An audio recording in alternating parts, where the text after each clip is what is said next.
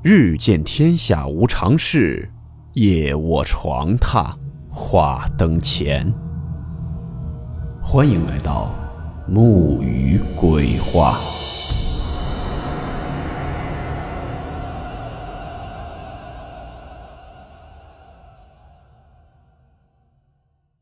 大家好，我是木鱼，在这里呢，先祝大家元宵节快乐。今天这个故事。名字叫做《黑伞》。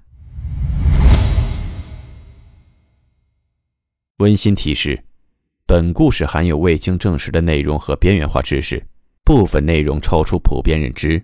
如感到太过冲击自己的主观认知，请大家当做故事，理性收听。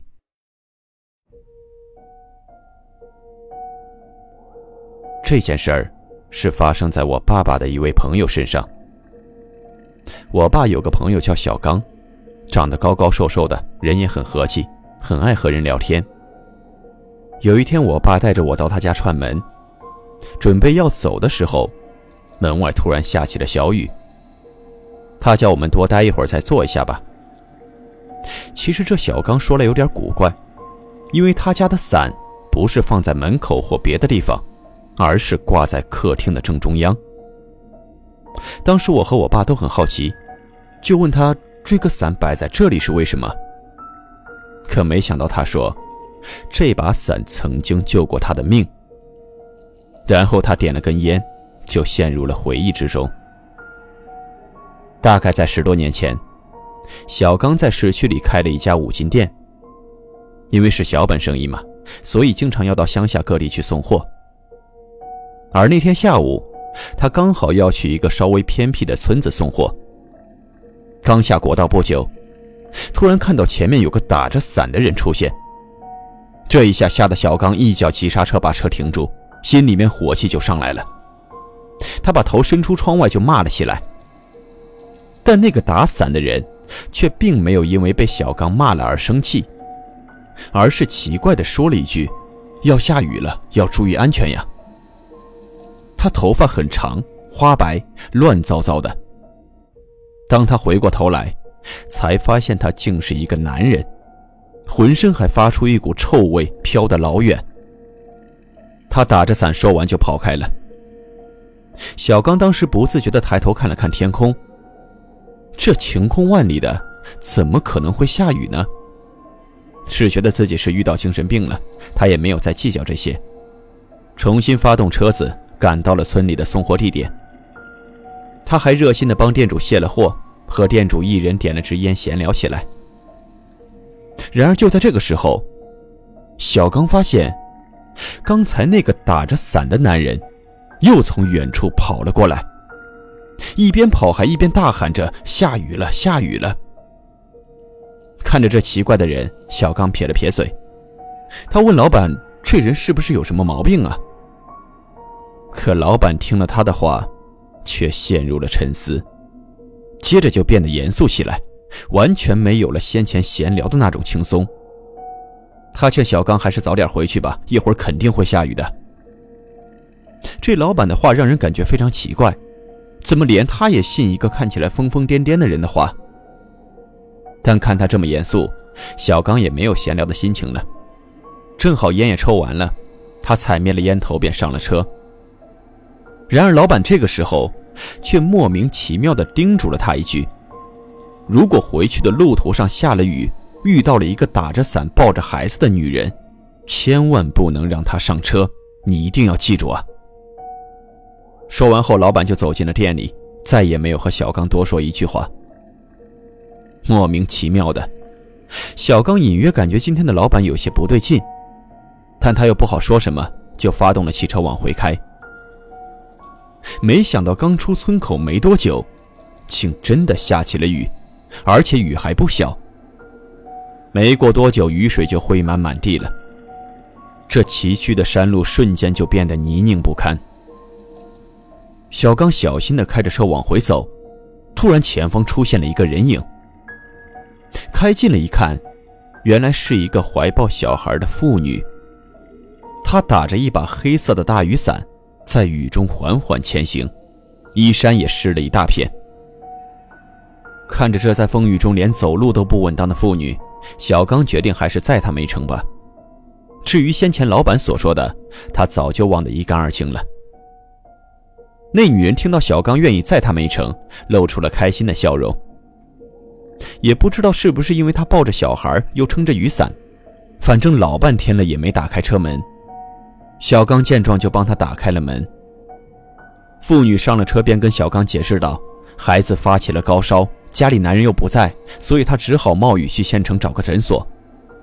其实这路程不算很远，不过这又是山路，还刚好冒着大雨。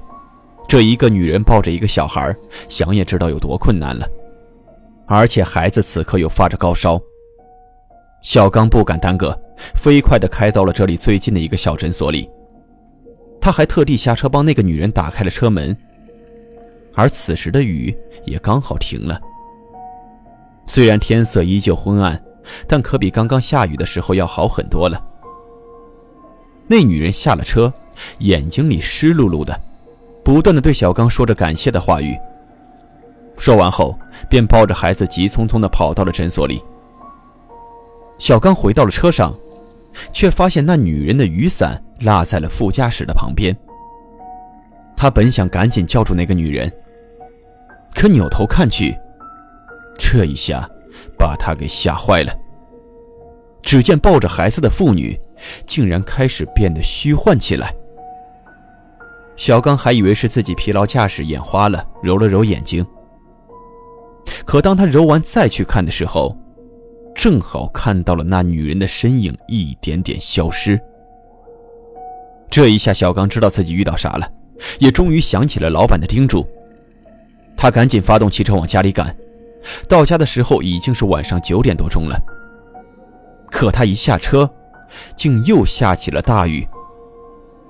这时，小刚想起了副驾驶上那把黑色的大雨伞，他心里很犹豫，可看着外面的瓢泼大雨，最后还是下定决心，拿起伞往家的方向走。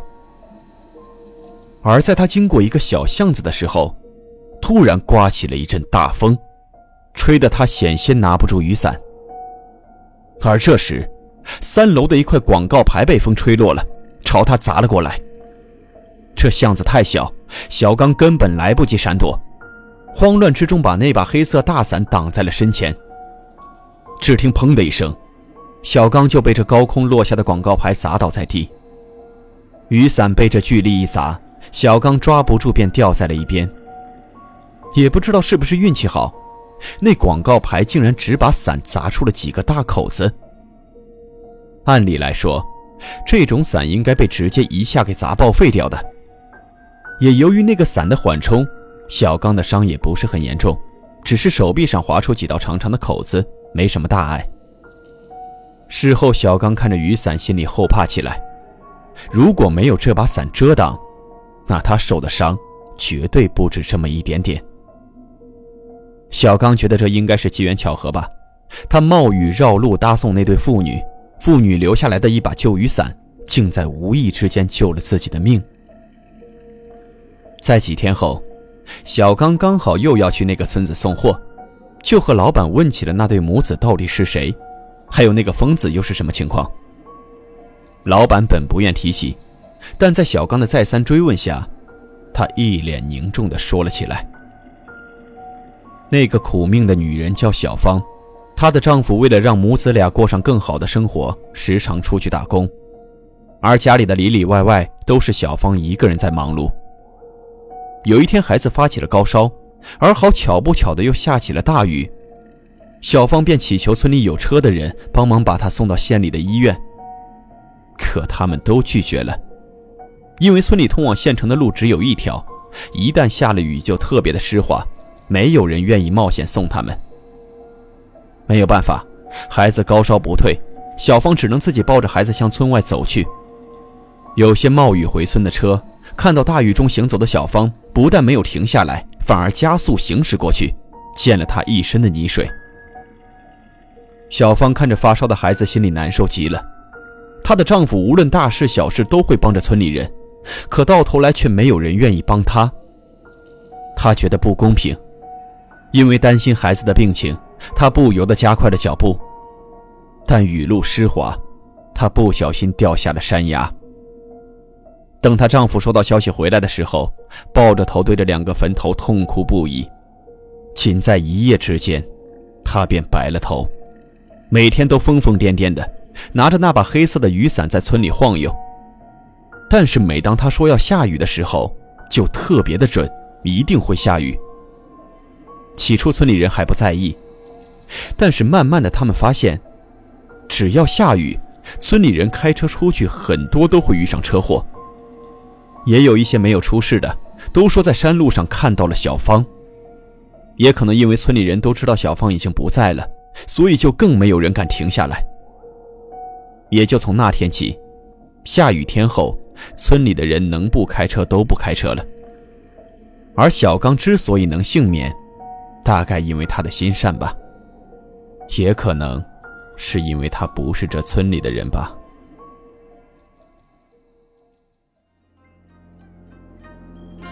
好了，我们今天的故事到此结束，祝您好梦，我们明晚见。